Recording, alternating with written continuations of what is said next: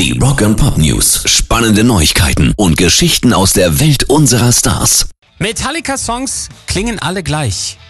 Was soll diese niederträchtige Bemerkung?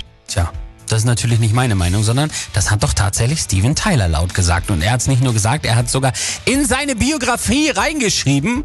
Und das eigentlich, um seine Jungs von Aerosmith zu verteidigen, weil die immer wieder neue und andere Sounds und Wege ausprobiert haben. Er schreibt in Does the Noise in My Head Bother You? So heißt seine Autobiografie. Man kann nicht genau sagen, was wir machen, denn wir spielen eine Menge verschiedener Arten von Musik, ganz im Gegensatz zu Metallica, die nur ein Genre haben. Habt ihr jemals ein langsames Metallica-Lied gehört? Äh, Steven?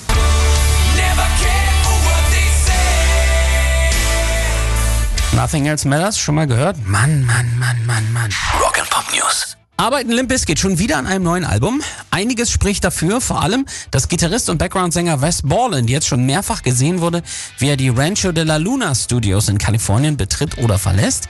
Jetzt spielt er ja auch noch in anderen Bands, klar, aber er hat dies Jahr auch schon in Interviews Hinweise fallen lassen. Und als er jetzt Bilder aus dem Studio in den Socials gepostet hat, da gab's ein Feuer- und ein Blitz-Emoji von Fred Durst dazu. Also spricht einiges dafür, dass wir viel schneller als gedacht einen Nachfolger für das 2021er Werk Still Sucks bekommen werden. Rock and Pop News. Jahrelang habe ich mich mit großer Freude über Wes Scantlands armseliges Nirvana-Cover lustig gemacht.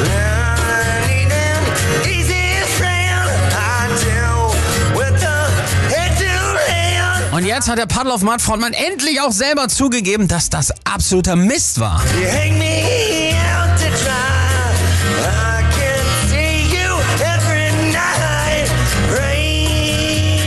It looked and sounded like total shit, sagt er jetzt in einem Interview und dem ist wirklich absolut gar nichts hinzuzufügen.